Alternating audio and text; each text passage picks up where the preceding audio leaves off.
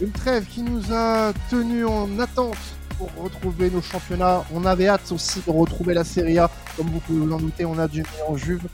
On va parler du Napoli, de Gvara notamment, mais on va parler aussi de choses un peu plus sombres avec Tony. On va avoir l'occasion d'y consacrer une bonne partie du podcast. Ça vous a pas échappé, il y a eu des petits des petites magouilles de Paris euh, illégaux, hein, Tony. On, en parlera un petit peu après.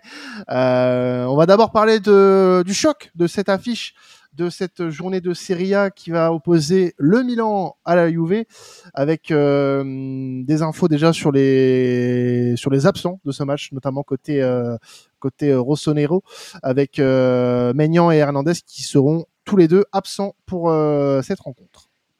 Ouais, c'est ça. Bah, deux titulaires indiscutables qui font mal en absence pour le Milan parce que c'est deux joueurs qui sont vraiment des, des tauliers de cette équipe un Maignan qui euh, vraiment a été exceptionnel euh, dans les cages, un Théo Hernandez, du coup qu'on ne présente plus, qui est toujours aussi euh, percutant sur son côté gauche.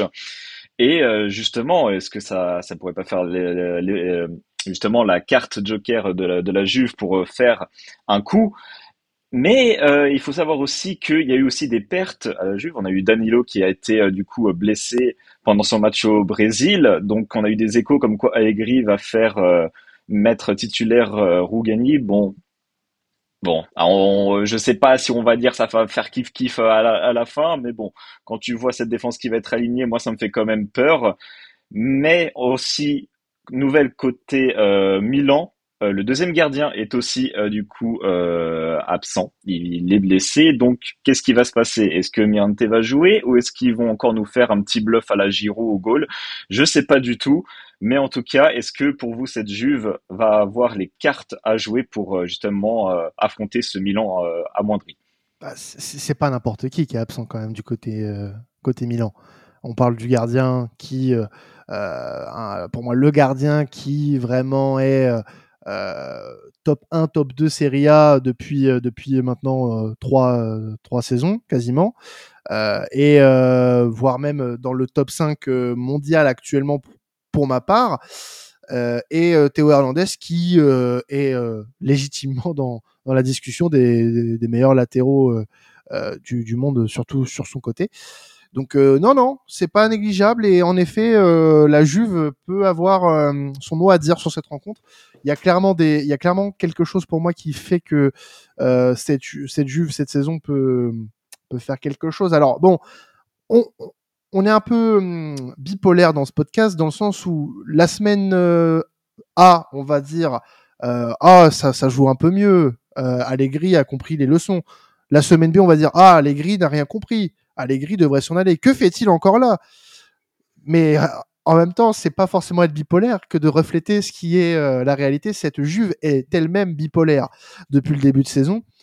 on a vu des, des matchs complètement aboutis, comme des matchs où euh, bah, les, joueurs d'Allegri sont complètement passés à côté. Je pense notamment à, la défaite face à Sassuolo, où t'as pas reconnu du tout euh, la Juve qu'on a pu voir sur le début de saison et où on pouvait commencer à se poser la question est-ce que la Juve du début de saison qu'on a pu euh, apercevoir n'était pas qu'un simple écran de fumée et qu'au final, bah, la Juve qu'on voit depuis, depuis, on va dire, la défaite face à Sassuolo n'est pas la, la, la Juve que finalement on verra jusqu'à la fin de saison. J'espère pas, parce que de ce que j'ai vu sur le début de saison, pour moi, c'était plutôt intéressant et j'avais envie que ça continue malgré tout. Donc, euh, si la Juve retrouve son niveau du mois de, allez, on va dire des, fin août, début septembre, là, on va parler. Là, on va parler parce que même si Maignan et Hernandez sont absents, faut absolument pas prendre cette équipe du Milan à la légère, qui, euh, bah, qui est tout simplement l'actuel leader du championnat et qui, euh, malgré euh, une défaite dans le plus gros match de sa saison, et pas là n'importe laquelle, va avoir à cœur de se rattraper dans ce match face à la Juve qui risque là aussi, à l'image d'un Arsenal City en, en, en Première Ligue, aura son importance dans les prochaines semaines pour les deux clubs en termes de mental. Et tu soulignes très bien, Quentin, en fait, un peu le, cette bipolarité, tu l'appelles la Juve, en fait.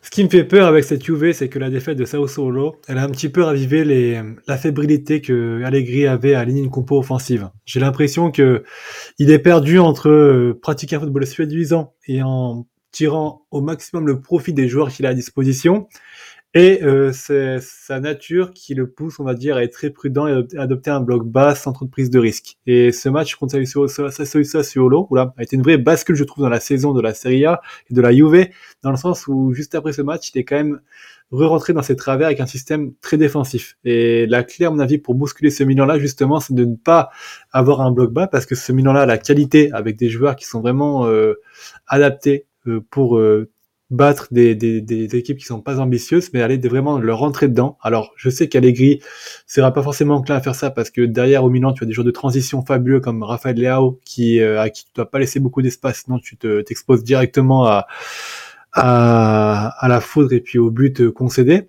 Mais honnêtement, euh, si tu laisses ce Milan dans une position trop confortable, tu risques de d'avoir des regrets. Et au vu de la qualité de la Juve et de de, la possibilité d'enfin d'avoir Chiesa et, et Vlaovic alignés ensemble, ça serait vraiment dommage de pas essayer de faire quelque chose. Et j'espère vraiment de tout cœur que Allegri euh, sera à la hauteur de ce match-là. Et puis, euh, je vois vraiment, en fait, la seule façon de, battre le Milan, c'est exactement comme l'Inter l'a fait, de leur rentrer dedans, de pas leur laisser d'espace, parce que défensivement, ils sont fouillables. Mais pour ça, il faut vraiment provoquer euh, la friabilité de la défense. Pour répondre sur la Juve, moi, si je dois donner un avis, je dirais que ce match-là peut être un match un peu révélateur de, cette équipe, c'est-à-dire une équipe qui, euh, cette saison, je pense, va se faire, euh, euh comment dire, j'ai pas le, bon verbe, mais va totalement passer à côté de ces matchs contre les gros. Je pense sincèrement que les quatre matchs contre le Milan et l'Inter, ça va être une, ça va être une boucherie. cette Juve a la possibilité de, de gagner des points contre les, les, petits clubs, mais contre les grosses écuries du championnat, peut-être même le Napoli peut, peut, peut, leur faire vraiment très mal. Bon, à condition de voir si c'est toujours Rudy Garcia ou non qui sera en poste à, ces, à ce moment-là, mais je pense que cette Juve n'a pas les armes pour rivaliser avec euh, le Milan et l'Inter. Et, euh, et, ce dimanche soir, même si c'est Mirante, du coup, je crois qu'il va être euh, euh, dans les cages, malgré ça, je pense sincèrement que, que la ne pourra rien faire. Et même si Vlaovic ou Chiesa sur son, sont, sont dans des grands moments, dans des grands soirs, dans un grand soir du moins, bah, je pense que ça suffira vraiment pas. Donc, euh, donc la Juve va devoir s'accrocher et, euh, et c'est son vraiment premier gros test, je dirais, face à une, une grosse équipe de championnat. Donc, euh, on verra, mais moi, je, je, je ne donne pas cher de la peau de, de la Juve. Il y a quand même un élément moi qui me qui me rassure pour pour la Juve, c'est que euh, le Milan dans les dans les gros matchs aussi sur, sur ce début de saison n'ont pas été flamboyants. Il y a la défaite contre l'Inter, il y a les deux matchs en Ligue des Champions qui ont été soporifiques euh, au possible, notamment contre Newcastle, contre Dortmund, il y a eu des situations, mais euh, mais c'était pas non plus incroyable. Euh, donc il y a quand même des, il y, a une bataille qui pour moi va être fondamentale dans cette rencontre, c'est la bataille du milieu de terrain. On a parlé des absences du côté de l'AC Milan, on a parlé de, de, la Juve, que voilà défensivement ça pouvait, qu'il allait y avoir voilà Rugani titulaire avec avec Gatti. Il y a, y, y a des éléments, il y a des absences des deux côtés, mais cette bataille au milieu de terrain avec Adrien Rabiot, euh, notre ami Locatelli face à, à, à Adli, Reginder, etc. Euh, ça va être vraiment fondamental dans, cette, rencontre. Euh, ça, va, ça va, à mon avis, se jouer là-dessus. mais je ne suis pas aussi catégorique qu'Eliott par rapport à, par la Juve non pas parce que la Juve est d'une qualité incroyable sur le début de saison, il y a vraiment des hauts et des bas, mais parce que l'AC Milan lors des gros gros matchs pour l'instant ne m'a pas montré cette supériorité euh, qui, qui cette, cette, supériorité physique. Pourtant, enfin, c'est Milan, il y a, il y, a, il y, a, il y, a un, effectif très profond, il y a des joueurs euh, de percussion, il y a des physiquement, euh, il y a, ils sont censés rouler sur énormément de monde contre les grosses équipes bien en place avec quelques fortes individualités. À chaque fois, la Milan a été assez, assez, assez bousculé. il y a la victoire contre la Lazio, hein, mais la Lazio de Sarri cette année est vraiment euh, dilettante. Euh, donc, donc, je sais, on peut pas prendre ça comme un match référence de, de l'AC Milan. Je pense que ça peut franchement être un match euh, pour ces deux équipes. Si ça tombe d'un côté ou de l'autre, ça peut être vraiment une rampe de lancement pour peut-être une, une, série, une dynamique positive pour l'une de ces deux équipes.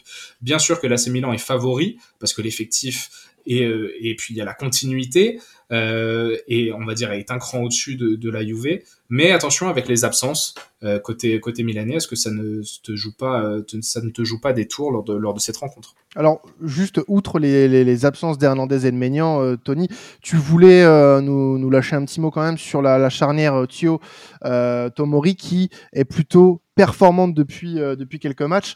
Trois buts concédés seulement sur les six matchs où, sur lesquels ils ont été alignés. C'est plutôt un, un, bon bilan pour cette charnière un peu, on va dire inédite du côté de Milan.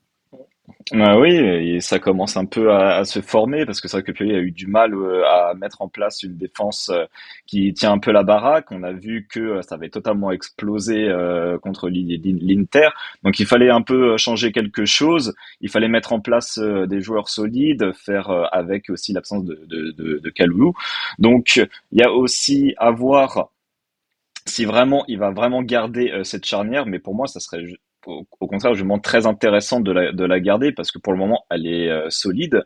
Il faut continuer comme ça et ne pas trop chambouler parce qu'on ne sait jamais. On ne sait jamais. Bon, même si pour ce match, euh, honnêtement, euh, moi je trouve que pour le moment, pour cette année, pour le début de ce championnat, je trouve que Vlaovic et Chiesa font pour le moment leur, leur, meilleure saison sous Allegri. Et très clairement, euh, ça va être un gros test pour justement ces, deux défenseurs. Et justement, ça va être une bonne confrontation à regarder.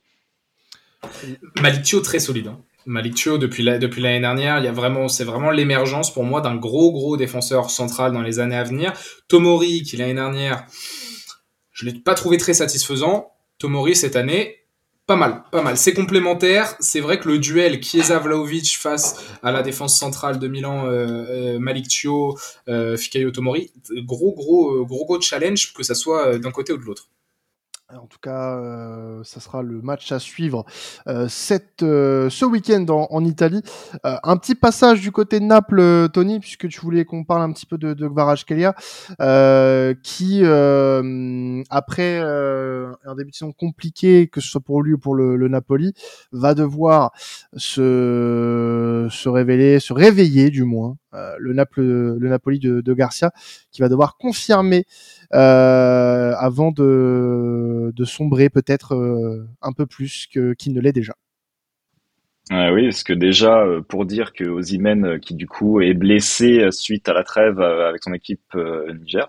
Donc, voilà, il va falloir être performant parce que euh, son coéquipier avec qui il échangeait beaucoup euh, l'année dernière est absent. Donc il va falloir qu'il se mette un peu plus en lumière que ça. Il va falloir qu'il se réveille, comme tu l'as dit euh, Quentin, pour ce match parce que ça va être très très très très très, très difficile sinon. Déjà qu'offensivement, j'ai l'impression que parfois Naples, ça se joue un peu sur le coup de la chance avec euh, Rudy Garcia. Alors si en plus t'as pas ton euh, serial killer euh, devant en neuf qui est, qui est pas là, il va vraiment falloir être très très solide devant. Et justement, Gvara, ça va être le moment pour lui de se dire que je ne suis pas là depuis le début du championnat pour être euh, figurant à côté et être dans l'ombre d'Ozimène, mais de me montrer que je suis aussi capable de mettre quelque chose devant, même quand il est pas là. Et j'en attends énormément. C'est sûr que, depuis le début de saison, après, moi je l'ai dit, les attitudes de, que ce soit de lui ou de ne sont pas les, plus adéquates sur le début de saison.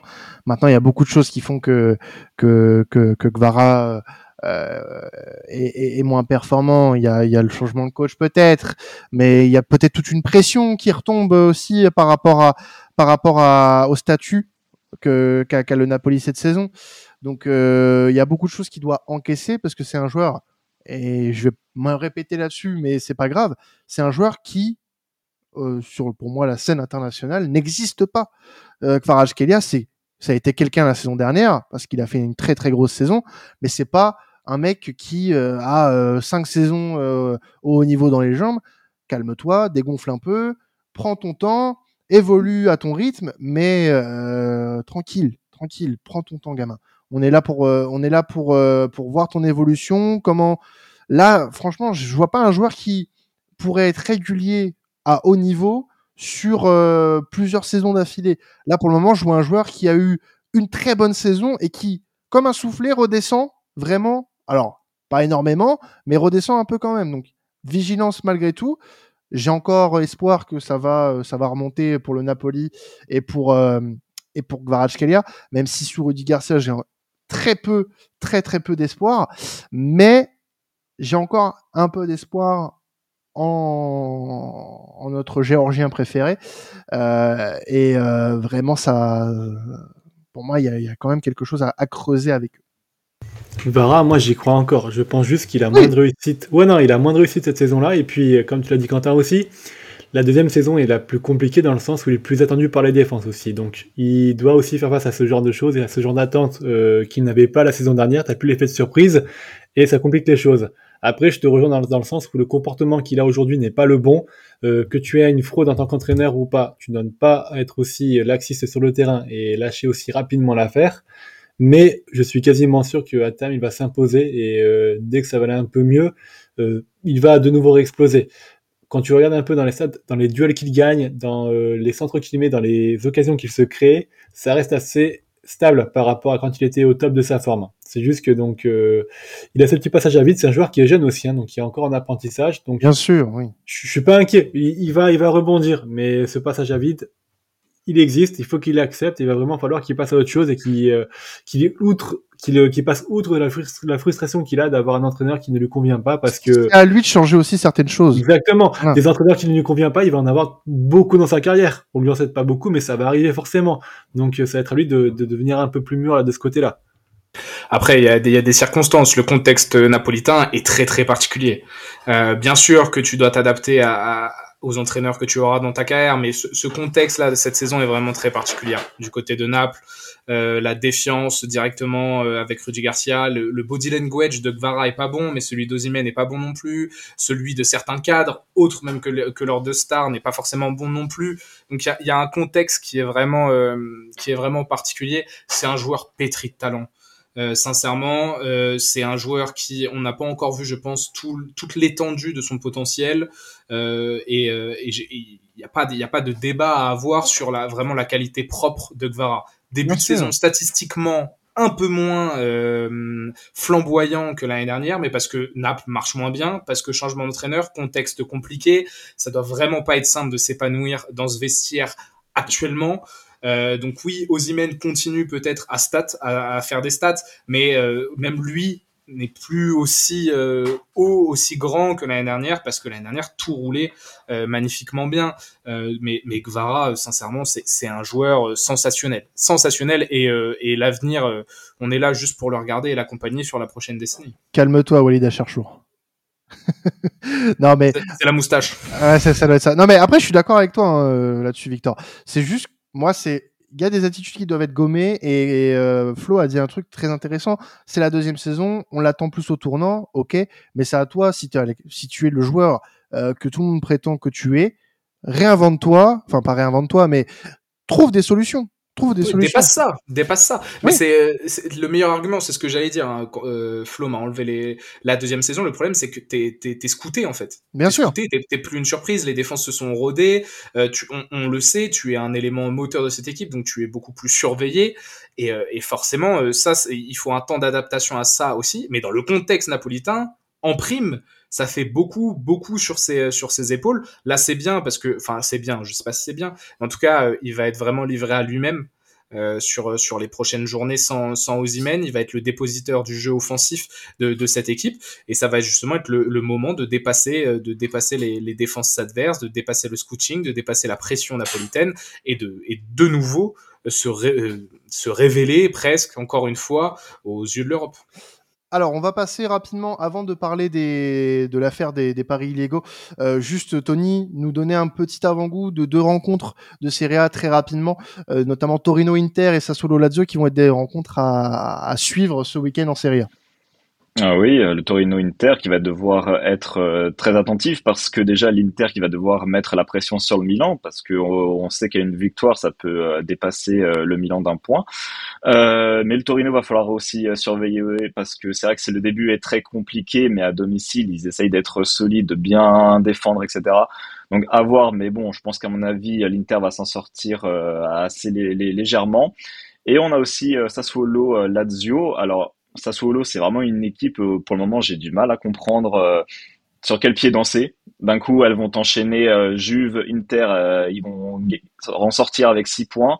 Et, les matchs d'après, ils vont carrément se casser la figure sur des écuries un peu moins euh, offensive et moins qualitatif. Donc je sais pas, c'est un peu compliqué. Et la Lazio, bah, du coup, qui n'a pas le choix, elle a la pression de, de remonter, donc va falloir vraiment être performant sur ce match-là. Alors, passons désormais au dernier sujet qui va nous prendre une bonne partie euh, de, de, ce podcast. Euh, hors euh, match euh, de cette journée, c'est vraiment l'affaire des paris sportifs suite à l'histoire parue pendant la trêve inter internationale avec certains joueurs en Italie, notamment Nicolo Fagioli, qui va risquer sept mois de suspension, plus une suspension de cinq mois pour avoir parié sur des matchs. On parle notamment d'une suspension d'un an pour le joueur de Newcastle Sandro Tonali qui avait fait des paris à l'époque où il jouait au Milan sur des matchs du Milan. Il y a beaucoup de noms qui sont sortis à ce moment-là. Ce sont vraiment les deux sanctions principales qui sont sorties à ce moment-là. Est-ce que tu peux nous rappeler un petit peu le contexte, Tony, et qu'on parle un petit peu euh, de, de tout ça, de tout ce qui se passe en Italie ces derniers jours à ce sujet? Alors pour vraiment essayer de résumer ça vraiment en quelques en, quelques mots parce que c'est vraiment une affaire qui a vraiment pris euh, de l'ampleur en Italie et limite ça a carrément pris le dessus sur les, les matchs de la nationale euh, pour la qualif de l'Euro. Euh, il y a eu du coup un, un, un, nom qui était sorti du coup du cas de Nicolo Fagioli sur euh, des paris sportifs illégaux, euh, je précise évidemment, sur les matchs. Comme tu l'as bien dit, bah du coup il a pris sept mois, mais par contre les les cinq mois sur six, il reprend quand même euh, le 20 le 26 mai, pardon, euh, dernier match euh, de, Serie A. Donc il y a quand même le soutien de la Juve qui a été évoqué aujourd'hui. Donc ils, ont carrément dit qu'ils le soutenaient, qu'il pourrait s'entraîner sans problème à la Continenza. Côté Tonali, apparemment, il est dit qu'il a reconnu d'avoir parié sur les matchs du Milan, mais uniquement quand il jouait pas, donc à mon avis pas beaucoup, hein, ou, alors c'est un peu trop gros. Il risque apparemment 16 mois de suspension plus 16 mois de sursis, ce qui est quand même énorme, honnêtement. Franchement, euh, c'est assez vraiment violent. Il y a eu aussi un autre nom qui était sorti en même temps que ces deux-là, c'était le cas Zagnolo, mais celui-là, je pense qu'il va être très très très très moins, on va dire, euh, à parler parce qu'apparemment c'était que sur des paris de sites poker, mais par contre quand même illégaux. Donc à mon avis ça va être aussi euh, quelques euh, petites euh, amendes et euh, petits mois de sursis de, de, suspension. Il y en a encore d'autres qui ont été concernés, mais c'est vrai que c'est un cadre où forcément euh, a beaucoup parlé, qui a dit qu'il était vraiment dans une dépendance totale, qui devait aujourd'hui euh, pratiquement 3 millions d'euros euh, à ces, euh, à ces sites-là, et ce qui est vraiment dommage parce que ça peut ruiner totalement le moral d'un joueur. Donc voilà, donc c'est vrai qu'on est sur une affaire très compliquée. Moi, ce que j'aimerais euh, avoir, parce que votre avis sur ces cas-là, parce que c'est une affaire très grave. Enfin, moi, pour moi, c'est comme ça que je le vois. Ça peut totalement changer un match, même si tu le joues ou pas, on ne sait pas. C'est de la parole contre parole voilà, c'est on, on, sait que certains euh, sportifs utilisent euh, des sites euh, légaux, comme on sait que Neymar jouait au poker, etc. Mais bon, la dépendance au jeu fait très très mal. Il faut faire très attention. Donc voilà, qu'est-ce que vous en pensez justement de ce cas-là qui a pris vraiment beaucoup d'ampleur? Moi, ce que je vois surtout, ce sont trois Italiens, parce que attends, il y a qui? A Fagioli, Tonali et Zagnolo. Trois Italiens qui ont une dépendance euh, très très très très très grave au jeu. Ouais, je dirais, je reposerais. Moi, je pose. Enfin, comment dire, je. Je mettrais ça sur le compte de la Fédé, du foot italien. Je veux dire, c'est plutôt symptomatique et systématique, plutôt de, plutôt de taper sur la, gueule de trois jeunes joueurs, alors qu'ils sont évidemment fautifs. Hein, je les excuse pas, mais faut peut-être s'interroger sur le pourquoi euh, l'Italie en arrive là. Euh, et je pense que là, il y a des, là, en creusant un peu, à mon avis, il y a des, il y a des raisons et des causes euh, très claires. Je suis pas du tout dans le truc, donc euh, c'est clair que c'est pas moi qui vais aider à, à résoudre le nœud du problème, mais moi c'est ça qui me, qui me fait tilter quoi.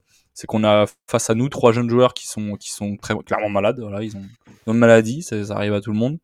Enfin, ça arrive à tout le monde, non, mais ça arrive malheureusement, et, euh, et ça peut arriver, à, ça arrive à eux comme d'autres gens lambda, mais eux puisqu'ils sont surexposés, malheureusement, ça a davantage de conséquences, mais il faut qu'ils savent, il faut qu'ils aillent se faire soigner. D'ailleurs, j'ai cru comprendre que Fadjoli avait déjà été pris en charge, peut-être les autres. Mais en tout cas, euh, voilà, il faut, il faut qu'ils aillent se faire soigner, puis il faut essayer un peu de creuser euh, pour voir euh, comment éviter ça à l'avenir et comment faire en sorte que les futurs jeunes Italiens ne tombent pas dans cette même drogue, parce que, parce qu'au-delà du fait que ça peut détruire leur portefeuille et leur santé, bah, ça a des conséquences sur leur métier. Et autant vous dire que je pense que des mecs comme, bah, enfin pas des mecs comme, mais ces trois mecs-là peuvent avoir de graves, soucis sur leur future carrière. J'ai cru comprendre que Tonali elle, pouvait être suspendue pendant de nombreux mois. Enfin, je veux dire, c'est cataclysmique pour sa carrière, hein. même s'il s'est déjà repenti, c'est cataclysmique.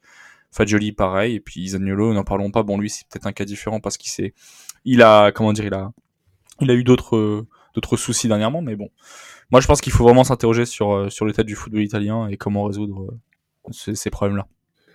Je vais m'élargir ton, ton débat au football européen tout simplement, puisqu'en Angleterre, tu as aussi ce genre de, de problèmes qui arrivent. Hein. Tu as Ivan Tony qui était suspendu 8 mois euh, pour ses problèmes de Paris. Il y a un entraîneur de Première Ligue aussi, ou euh, anglais en tout cas, qui a eu des problèmes de Paris, dont le nom a été tu et il a été couvert et aujourd'hui il n'y aura pas, à mon avis, de suspension puisqu'il y a, à mon avis, euh, du copinage un peu là-bas pour le protéger un petit peu et ne pas trop le, le dévoiler. En tout cas, c'est un problème qui, qui apparaît de plus en plus dans le football européen j'y vois aussi une certaine hypocrisie aujourd'hui dans le milieu du football. Parce que à partir du moment où tu ouvres la porte à des sites de paris, à, à être sponsor de certains euh, clubs de football sur les maillots, euh, et puis d'ailleurs, d'ailleurs, tu mollement, tu vas essayer d'interdire la diffusion des matchs et tu vas faire payer le prix aux supporters de, ce club-là. Du coup, euh, je parle de l'Atalanta par exemple, euh, euh, qui ne peut pas avoir ses matchs diffusés dans certains, dans certains, dans certains pays par rapport à ça. C'est quand même assez hypocrite, honnêtement.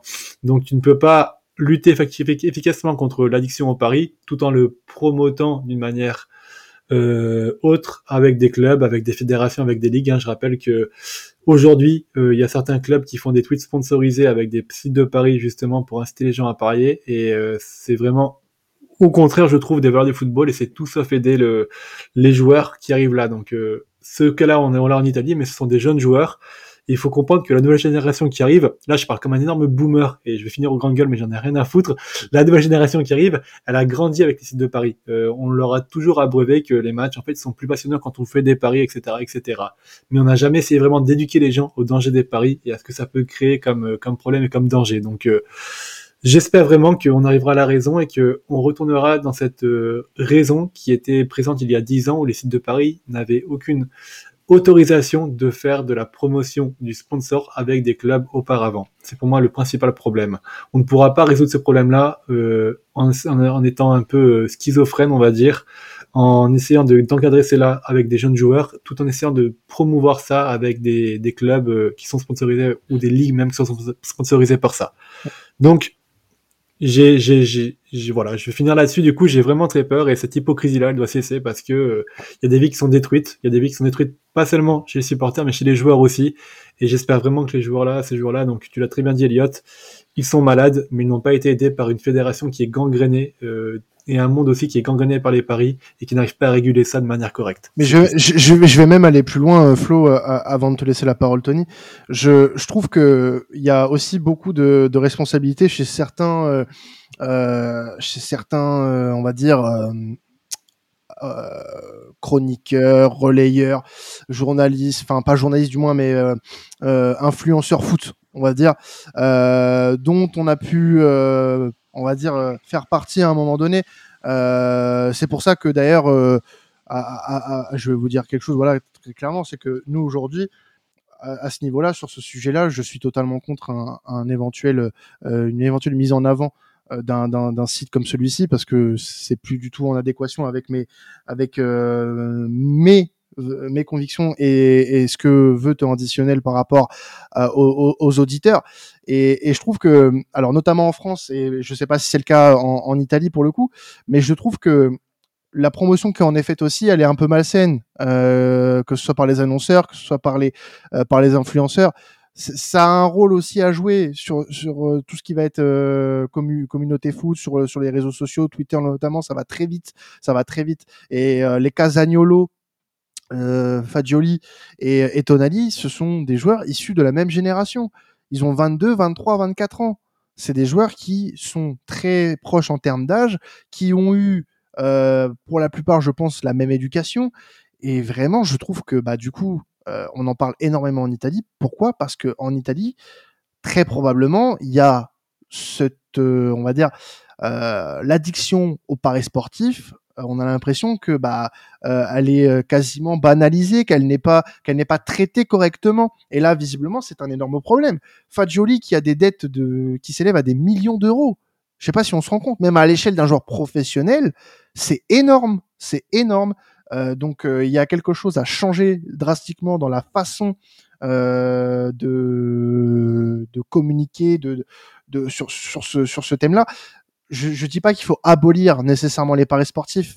si les gens veulent veulent veulent se faire kiffer en faisant ça, qu'ils le fassent. Euh, mais euh, il y a quelque chose à changer. Il y a quelque chose à changer. C'est pas les, les, les, les, petits messages mignons de propagande anti paris sportif qui vont changer quelque chose. Il y a quelque chose de plus drastique, une action plus drastique qui doit être mise en place pour ça. Et euh, c'est pas c'est pas demain la veille que ça que ça changera malheureusement. C'est trop beaucoup trop en place. Il y a beaucoup trop d'argent en jeu. Les clubs les clubs en en, en, vivent un petit peu. On, certains ont, ont, pour sponsor des sites de paris sportifs. Donc euh, c'est une, une économie qui s'est développée euh, depuis une dizaine d'années et qui n'est pas prête de se de s'écrouler de de s'écrouler comme ça. Et en Italie, j'ai pas l'impression que ça prenne le bon virage. En tout cas, malheureusement, un scandale de plus euh, à mettre à l'actif à l'actif de footballeurs italiens. C'est dommage, mais ça tombe sur eux. C'est révélateur aussi de la société, de l'entourage italien, de tout.